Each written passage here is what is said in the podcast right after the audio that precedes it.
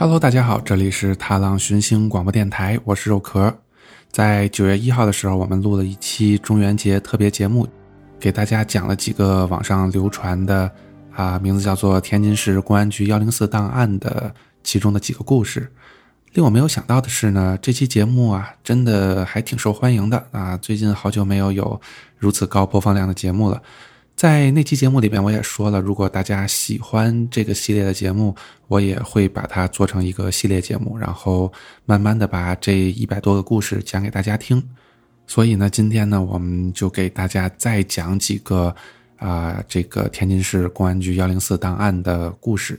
啊，在这一百多个故事里边呀，实际上还是挺明显的，就是前面的一些故事，我觉得讲的还是比较不错的。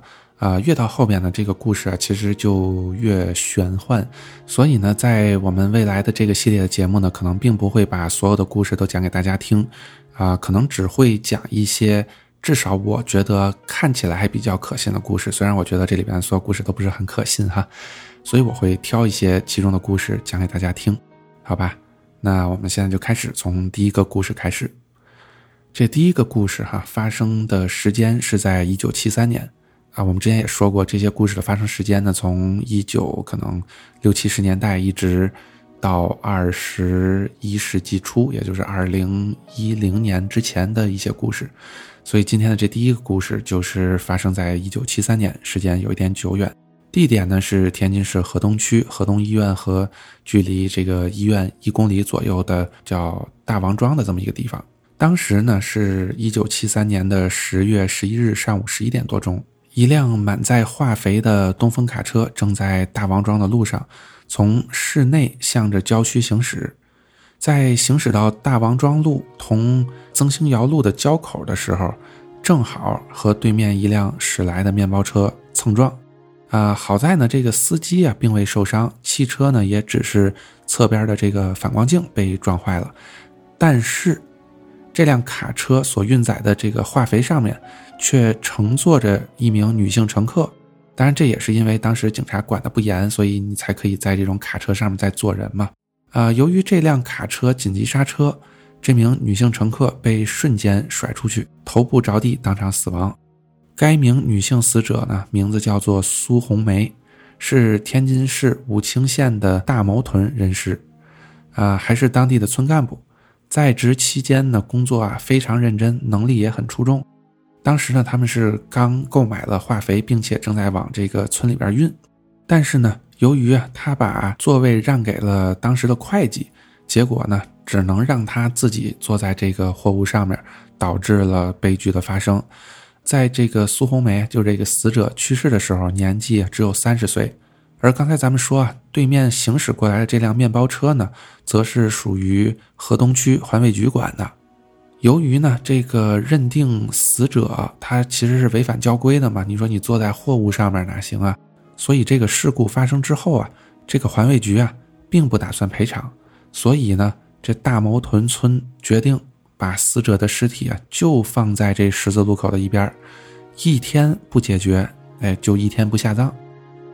等到了十月十四号，也就是三天之后，三十六岁的环卫局职工刘保卫，由于呢。觉得这个大毛屯村啊，他们提出的条件过于苛刻，感到非常气愤，于是伙同六名同事，打算在当天晚上采取行动报复对方。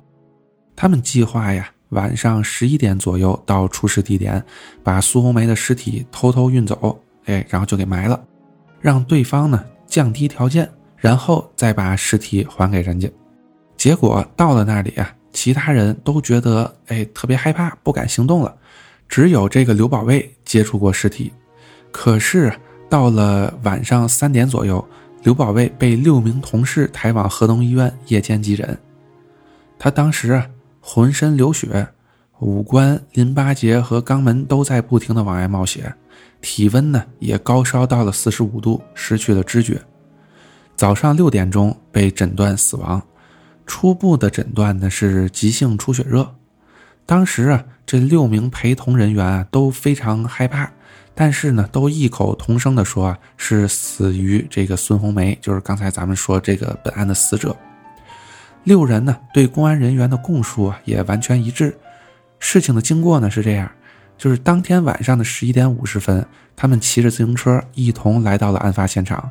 大家呀都不敢去碰尸体，只有这个刘保卫啊非常胆大，一个人径直走到了这个孙红梅的尸体旁，把她呀一下抱在了自己的这个自行车后座上，然后把尸体的双手用绳子捆在身上，打算把尸体运到环卫局。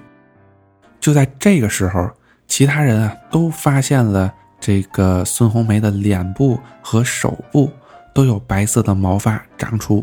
有人对刘宝贝说：“不好，快把尸体放下来。”这刘宝贝也说：“不对，快帮我来，尸体在动。”六个人都说呀，他们看见尸体活动了，而且把这个刘宝贝死死的给抱住。这刘宝贝大喊救命，但是这六个人呀也都不敢帮他。吓得就赶快跑了，跑了十五分钟啊，觉得哎又不能把这个刘宝贝扔下不管，所以又返回原地。结果发现现场只剩下刘宝贝躺在马路中央昏迷不醒，这自行车呢倒在一边，地上呀还有一根断开的绳子。他们赶紧把这刘宝贝抬到医院，在路上啊，这刘宝贝开始不断的出血。等到了这第二天，也就是十月十五号。河东区公安局刑侦科的人员啊，到达了这个案发的十字路口，发现了这个刘宝贝的自行车啊，还有断掉的绳子，啊，还有发现什么呢？就是苏红梅尸体躺过的褥子和被子，这些东西啊都在，但是呢，这苏红梅的尸体不见了。一开始啊，大家还怀疑是这个环卫局的职工，就刚才咱说那些人，把尸体给藏起来了。可是呢，经过了一个月的审问和搜查，哎，警察发现这六个人啊说的应该都是事实，而且方圆一公里没有住宅区，是一块很偏僻的地方，也没有找到哪里有掩埋过的这种痕迹，所以啊，怀疑是大摩屯村的人啊把尸体给弄走了。当然啊，这大摩屯村的人啊就怀疑啊这事儿还是环卫局干的，最后案件被搁置了三年。终于成为了死案，甚至啊直到现在都没有找到这苏红梅的尸体。当然，这件事儿搞的是环卫局还有河东医院的人人人皆知。直到现在呀，你去问这俩地方的老员工，他们很多人还都说自己亲眼见过苏红梅的尸体和这个刘宝贝的尸体。但是苏红梅的尸体去哪儿了？这就是一人一个说法了。毕竟大家也都不知道。但是呢，大家都认为呀。那天晚上六个人看到的应该是真的，这就是第一个故事，啊，这第二个故事呢，实际上啊，我们之前也提到过，就是福先生之前在去年的中元节特别节目《都市小传说》里边给大家讲的这个鲍国防小朋友的故事，啊，所以既然讲过了，今天我们就跳过，嗯，如果大家有兴趣呢，可以去回听一下之前的节目，所以我们要讲的下一个故事啊。发生在一九六九年的十二月十二日，地点呢是在天津市西青县啊，现在变成西青区了啊，团泊洼这么一个地方，或者应该是是不是就是团泊湖啊？啊，我也不是很清楚啊，反正就差不多是那个地方。有一个名字叫做张福利的独居妇女，外出干完农活回家，发现呀，她家里的十二岁大的这个大儿子没在家，然后他就问这六岁的小儿子。小儿子呢说：“哎，我也不知道这个哥哥去哪儿了。”等到半夜一点，仍然没有大儿子音信，所以呢，这个张福利就跑去村里的其他邻居家问。其中啊，一个小孩告诉他，他们下午还一起玩捉迷藏，但是呢，他家儿子却始终藏着不出来，然后就再也没见到了。第二天早晨呢，他就发动全村人出去找他儿子，并且还报了警。警方呢一看。对吧？儿童失踪嘛，那就跟着一起找呗。询问了四名儿童，发现他家的大儿子大概是在十二日那天下午四点左右失踪的。一开始呢，是大家一块玩捉迷藏，然后大家就全藏起来了呗。可是很长一段时间后啊，大家都没有看到这个大儿子出现，就以为呢他自己回家了，所以其他人呢也就都回去了。那这个呢，就是最后一次见到他的情景了。这个张福利啊，白天就在外面找儿子，等到了晚上八点回到家后啊，发现这小儿子也不见了，于是再次求助全村寻找。警方呢也开始大规模的盘查询问，但是这次呀，谁都没见过这小儿子。当时呢，大家都非常同情这个张福利，因为呀，她的丈夫就是十年前失踪的，同样是没有一点线索，也没有任何原因，是死是活呀，至今不明。而且到了这第三天，张福利本人也失踪了。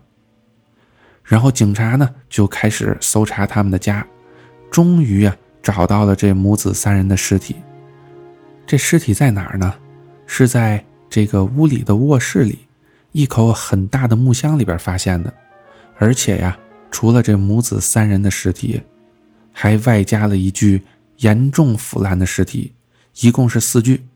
经法医检验，这大儿子死亡时间就应该是十二月十二日，小儿子的死亡时间呢是十三号，母亲的死亡时间也就是再转一天的十二月十四号。这几个尸体上啊，身上都没有任何搏斗的痕迹，死因呢都是窒息而死。而那个腐烂很严重的尸体啊，啊，据分析已经死亡了十年左右了，身份不明。但是呢，从这个衣服啊等各方面来分析，这个人啊，应该就是失踪了十年之久的丈夫。据张福利的亲属讲啊。这个小儿子其实不是张福利的亲生儿子，是张福利弟弟家的孩子。弟弟呢，在三年前死后，就把这小儿子就算过继给了张福利，而且呀，还说啊，找到尸体的这个木箱子原本实际上是一口棺材，是十年前挖菜窖的时候给挖出来的，然后请木匠给修改成了箱子的样子。根据这个档案的记录呀，这口箱子。咱们都知道，因为是通过棺材改过来的，所以它其实是非常厚重的一个箱子，所以这个箱子的盖子就重达三十公斤。当时两个成年男性一起才能够把它打开。警方就分析了啊，这十二月十二日，大儿子有可能啊是玩捉迷藏的时候自己跑回来藏到自己家箱子里的。但是有一件事没法解释，就是他到底是怎么。打开这个沉重的盖子的，对吧？当然了，也有可能啊是被某些坏人哎给放进去的。这十二月十三号，那小儿子也是被人放进去的吗？对吧？可是邻居们反映哈，当时没有听到任何的奇怪的响动，所以也不大可能是被人放进去的。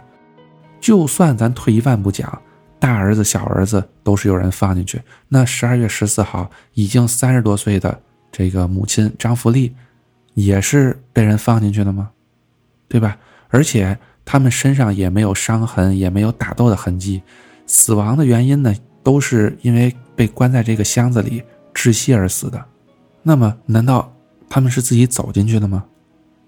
而且，你说发现里边还有一具腐烂了已经十年之久的尸体的情况下，你还会往里钻？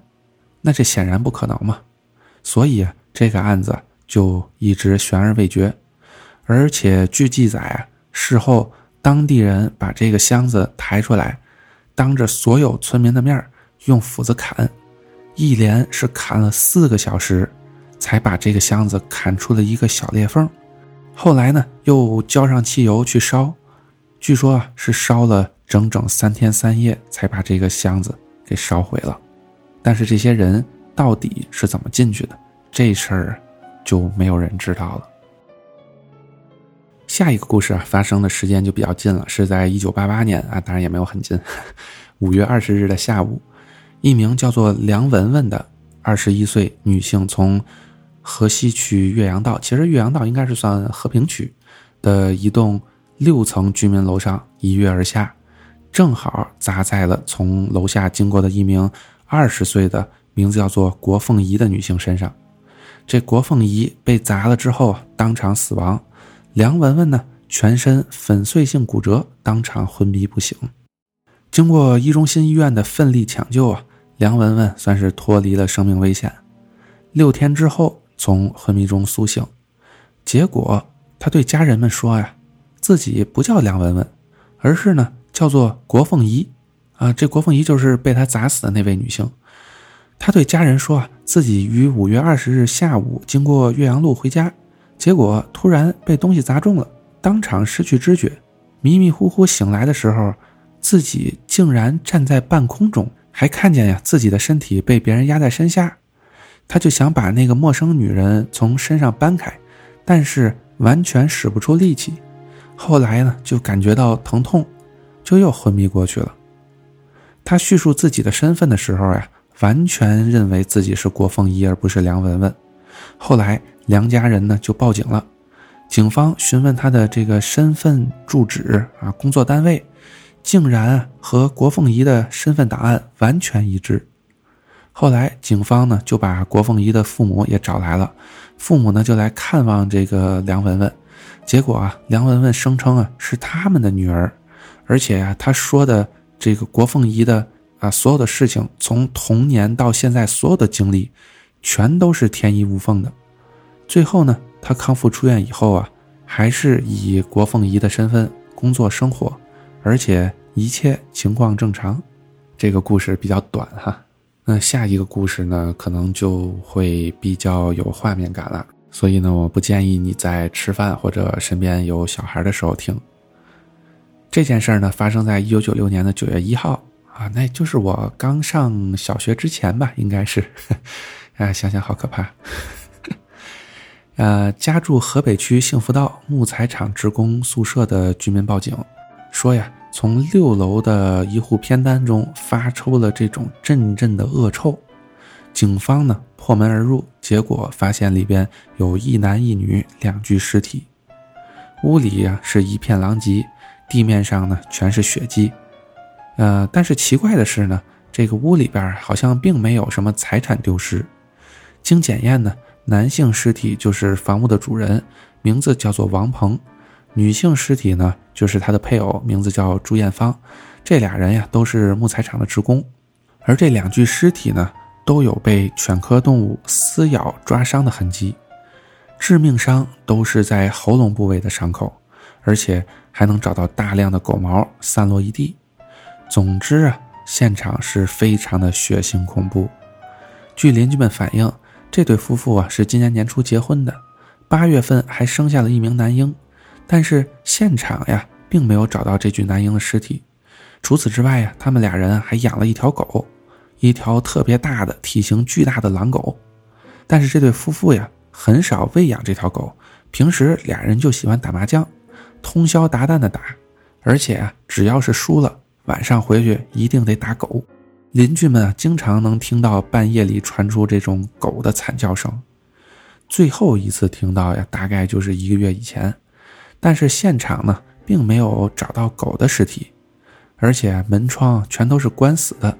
屋里边有狗的血脚印但是屋外呢就没有任何狗的痕迹了。所以呢，警方啊就怀疑是狗把这俩人给咬死了。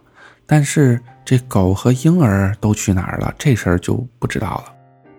大概又过了一个月，也就是十月三号的时候，电信公司呢要到这栋楼的屋顶，也就是六楼的上面装这个发射天线。结果呢，工人呢就报警说发现了一具婴儿的残肢。警方呢到达现场侦查，发现了婴儿的头部和一些脊椎骨，而且呀，这现场还有狗的血脚印儿，还有一滩粪便。经检验呢，这滩粪便是狗的粪便。尸体上有大量的撕咬痕迹，凶手啊应该也是这条狗。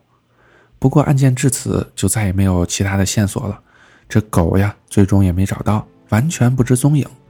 而且更加难以解释的是呢，这狗和婴儿啊是如何跑到楼顶上面的？这事儿也完全没有结论。因为啊之前不是说了吗？呃，在第一次案发的时候，警察们发现门外是没有这个。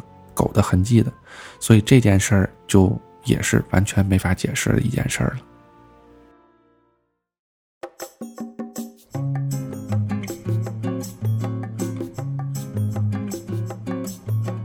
与梦见星空与海浪的你，分享我们心中的故事。如果你喜欢我们的节目，推荐通过苹果 Podcast、Spotify 以及其他泛用型播客客户端订阅收听《踏浪寻星》广播电台。或者访问电台官网 t l 叉叉 fm 点 com 收听我们所有的节目。当然，你还可以通过荔枝 FM 和喜马拉雅 FM 找到我们。也欢迎大家多多分享转发，让更多人听到我们的声音。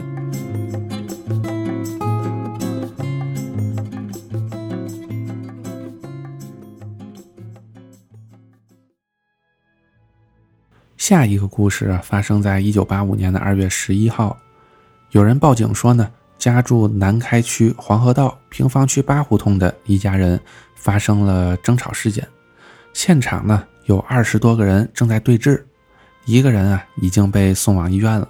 警察呢接到报案就立刻赶到了案发现场，然后就发现呀，这户人家呢姓王，王家的老人王明德七天前刚刚去世。大儿子王秋义和二儿子王秋田是因为财产问题发生争执，双方呢就马人纠集了人马，情况啊非常紧急。警方三十多人到达现场，哎，也就五分钟就把这个事件给平息了。当警方啊要把人带走的时候，哎，这就出事儿了。王家的大儿媳郭颖突然倒地不醒，口吐白沫。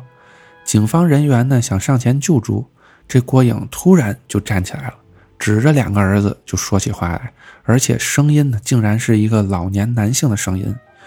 他当时给人的感觉就是，哎，这是一完全另外一个人，而且说的这个内容啊，基本上就是在指责两个儿子虐待自己。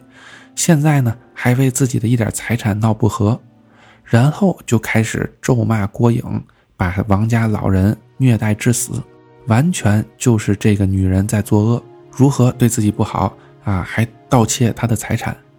最后诅咒这个女人啊不得好死，当时所有人都被惊呆了，两个儿子一开始也是震惊，然后就开始跪地磕头求饶，痛哭流涕，说了大概十五分钟，郭颖再次倒地昏迷，不过这次身上却突然着起了大火，自燃了，人们赶紧用衣服去扑打浇水，啊将这个火给扑灭了。但是两天以后，郭颖伤重身亡。因为呢这件事儿啊有大量的目击者，而且过于刺激，后来呀弄得全市人都知道这事儿。不过很快王姓兄弟啊就搬家了，就再也没有人知道这几个人啊去哪儿了。所以啊这种事儿就还是要告诉我们，对老人们要好一点。其实像这种事儿，我已经不是第一次听说，虽然我是一个。啊，还是挺无神论的这么一个人吧，但是这种事儿我已经不是第一次听说了。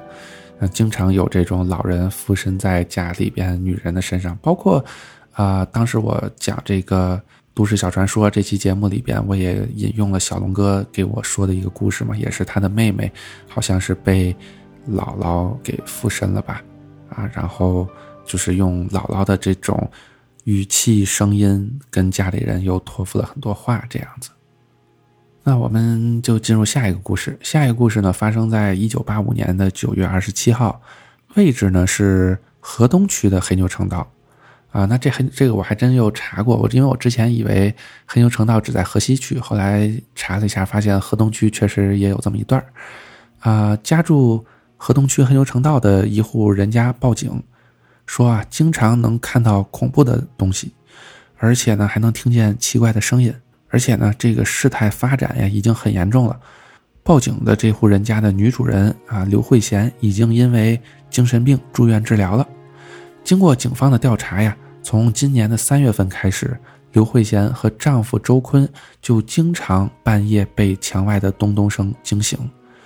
他们住的呢是平房，而且发出声音的这面墙后边呢是一个公共厕所。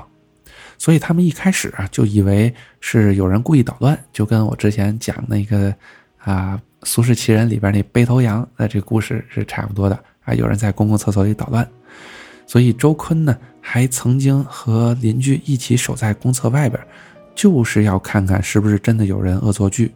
但是呢，这声音呢还照常出现，也没有任何人为的痕迹，而且呢越来越响。就在报警的前一天晚上啊，周坤大喊救命，邻居们呢都被声音惊醒，赶快跑到周坤的屋里。当时一共四个人进屋，三男一女，他们呀都声称啊看到那面墙自己裂开了一道缝，而且呢似乎是墙的另一面啊，有人在使劲的凿墙，而且地面还不知道是从什么地方流进了大量的粪便，臭气熏天。但是人们检查了公厕啊，发现里边没有人，而且就在回来的时候，这屋的女主人刘慧贤坐在地上惨叫，说是看见鬼了。过了三分钟左右，几乎所有人也都看见了，就在那面墙的裂缝上。站着一个女人，模模糊糊，时隐时现。第二天，这刘慧贤啊，就因为精神刺激开始胡言乱语，被送往了精神病院。警方派人来看，发现这白天呀什么都没有，但是到了晚上，先是听见咚咚的声音，然后女性的人影就出现了，连警方的人员也看见了。后来呀，这一个所的人都过来看。基本上人人都看见，然后五天以后，警方人员决定：哎，我们把这墙给砸开，看看到底是怎么回事砸开墙之后，发现这户人家的墙和厕所中间啊，还有一个夹层，里边摞着二十多个骨灰盒，而墙里边有老鼠洞，所以厕所的粪便都流进这个夹层里了。这些骨灰盒上没有照片，也没有姓名。上边只写着天津市东郊火葬场的地址，骨灰盒被拿走之后，就什么声音和人影都没有了。警方后来就调查这些骨灰的来历，发现这间房子的前任主人叫刘桂林，五十多岁，单身。他呢就是这个东郊火葬场的工人，在四年前呢把房子卖给周坤之后啊就失踪了，生不见人，死不见尸。亲戚朋友都不知道他的下落，而且一直弄不明白的就是，他干嘛要把这么多无名无姓的骨灰盒砌在两面墙的夹层中呢？再下一个故事发生的地点可能就比较远一点了，是是在一九九三年，然后八月十八日的晚上，天津蓟县的盘山一家招待所里边，半夜三点钟，住在这里开会的十五名县级领导啊。都被送往医院了。蓟县医院的诊断发现，所有的领导都发生了这个心脏病和脑中风的征兆。经过抢救呢，有三名领导不幸离开人世。警方就立即展开调查，没有发现任何食物中毒或者煤气中毒的迹象。对幸存下来的十二名领导的调查呀，发现三名在那天夜里是完全没有任何记忆的。但是另外九人全都说，那天晚上听到招待所后边有敲锣打鼓、哭泣的声音，然后就觉得浑身无力、困倦、口渴，而且他们还都闻到了花香，是一种不知名的花香。闻完之后啊，就觉得天旋地转、呕吐不止。另外呢，还有两名领导说，看见周围突然一片漆黑，就有人在拽他们的脚。还有四名领导说啊，看见了绿光、蓝光在眼前旋转，把自己给卷走了。当时其中一名作协的领导症状最轻，最先求救的人呢也是他。他的回忆说呀，当时外边的声音很像是那种出殡的样子，而且越来越响，好像逐渐是在往招待所的这个方向靠近，而且听到走廊里有很多人走来走去的脚步声。有人还在走廊里喊他们的名字，一个一个喊，喊了很多遍，是一群男人的声音。大概呀，喊了二十分钟就消失了。八月十九日，警方开始搜查招待所周边的地区，在招待所后边的一个山坡，他们发现了漫山遍野的这个白帆和白旗，地上撒满纸钱，还有很多的蜡烛和香，都是不久前才烧完的。然后他们就对周边的三个村落进行调查，发现呀，根本就没有任何村落有人家出殡，最近呢也没人死亡。那到底这些东西是谁放在山坡上啊？就没人知道。就在二十日，一家离这里二十公里远的印刷厂报案说，有大量印好的纸钱失窃，总价值三万多块钱。失窃的时间推测啊，就是十八日的夜间，没有门窗被破坏。案件呢，也一直没有被侦破。总之，整件事都没有完美的回答，就只能这么封存起来了。下一个故事啊，发生在一九九二年的十一月三日，天津市武清县硫酸厂的一名负责看管硫酸池的临时员工高卫报警说，昨天晚上呀，啊值班的时候，有一个女人不知道怎么就进入了厂房，就在这个离她十米远的地方跳入了这个硫酸池。警方呢也就立刻赶到了现场。据高卫讲，硫酸池的盖子是他亲自盖上的。当时呢，硫酸厂里啊只有他一个人，一个年纪三十多岁的矮胖女人，不知道是什么时候进入的，竟然一猛子就跳进了这个硫酸池里，而且当时呢盖子莫名其妙的是敞开的，于是厂方呀就立刻把这个硫酸池给排空了，竟然在池子底下发现了大量的人类牙齿和金银首饰，初步断定啊大概。有三十个人掉进了这个硫酸池，而由于牙齿和这个啊金银首饰是耐酸性的，所以残留了下来。从时间上推断，大概呢是从五年前到一个月前掉进这里的。而且厂长反映啊，这个池子一直是一个名字叫做刘晓光的工人管理的，他呢一个月前辞职不干了，所以呢。才请来了这个临时工高卫。警方人员呢就立刻调查了这个刘晓光，结果发现啊，刘晓光和妻子、两个孩子，还有父母和岳父岳母这一大家子人住在一起，但是呢，家里一个人也没有。据邻居反映啊，他们最后一次见到这个刘晓光啊，是一个月以前，而且呢，这间房子只有他一个人住。问他家人去哪儿了？他就说啊，回辽宁老家了，而且警察发现呢，高卫所说的这个胖女人的相貌，竟然啊和刘晓光的妻子一模一样。又经过一个月的调查，发现辽宁老家也找不到他和他的家人。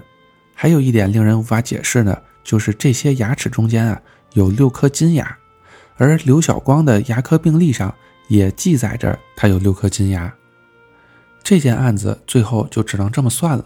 初步断定，这三十个人中有七个人就是刘晓光的亲人。可是其他的那些牙齿又都是谁的呢？这个就完全不知道了。当然啊，我有点奇怪的就是这个硫酸池它是不是真的不能溶解啊人类的牙齿啊？这个我觉得有待商榷，有待讨论吧。啊，大家就一听一笑就完了。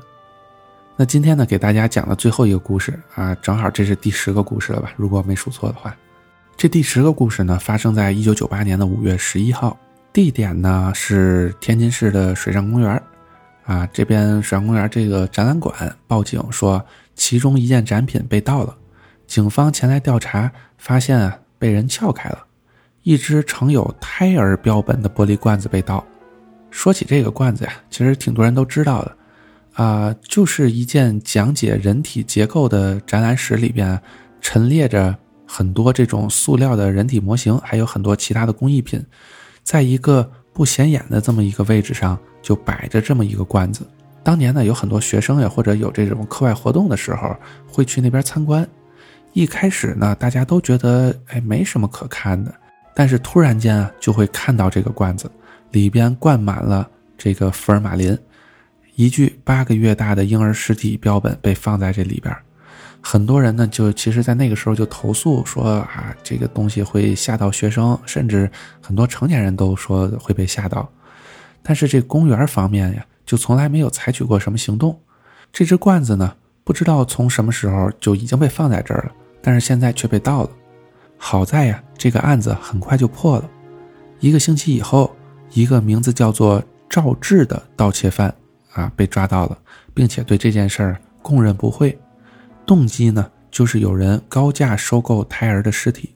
他知道呢，这个水上公园展览馆里面呢有这么一个展品，所以呢就想办法把这罐子给偷走了，卖了三千块钱给一个开地下赌场的人，名字叫做杨辉。于是呢，警方就立即出动，到了杨辉家里，果然找到了他，搜出了大量的赌具和现金。但是杨辉已经死亡了，死在了家里的浴缸里。法医鉴定呢，他是已经死了一个星期了，死因是溺水。但是那个玻璃罐子没有找着。后来陆续又抓到了杨辉的同伙，同伙们供认，他们在大港的一家仓库里开设地下赌场。于是警方就找到了那里，又收获了大量的现金和赌具，但是还是没有找到那个玻璃罐子。审讯的时候，一个叫董子龙的案犯提到啊，杨辉这个人啊非常迷信，听说啊很多东南亚的赌场都供奉死鹰，据说可以生意兴隆，而且呢死去的时间越长越灵验，所以啊一直在四处打听哪里可以找到死鹰。后来呢果然就让他给搞到了，就放在仓库地下室里。哎，果然在那里的警方呀。就找到了这个罐子，但奇怪的是呀，这个罐子里边空空如也，什么都没有。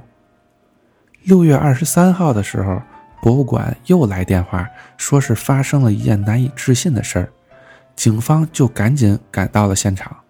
就在那个失窃的展览馆里，这个婴儿的标本啊被找到了，而且呢就在那个罐子放置的地方。一开始呢，大家就怀疑是有人趁人不注意的时候啊，把这个标本给送回去了，但是根本就没有门窗被撬开的痕迹。总之啊，后来展览馆的员工啊，就又把这个婴儿放在了罐子里，而且啊，到现在都放在那里。当然了，这个现在是不是还在那儿哈？我们有待商榷。毕竟这个故事写的时候就已经是二零一零年左右了，然后这件事儿还是发生在九几年的事儿。啊，不过如果大家有兴趣，可以去探索一下哈。啊，我觉得大家应该是不会找到的。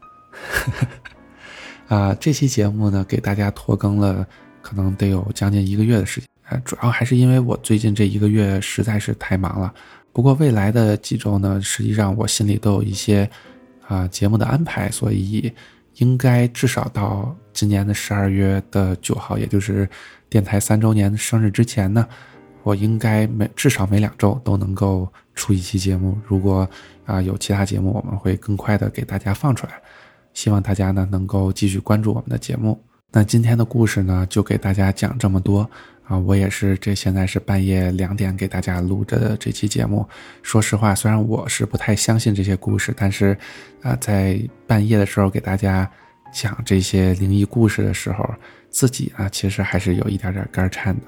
啊，所以今天我觉得讲了十个故事也不少了，就给大家讲到这儿。下一期呢，我们再继续给大家讲述这里面的故事。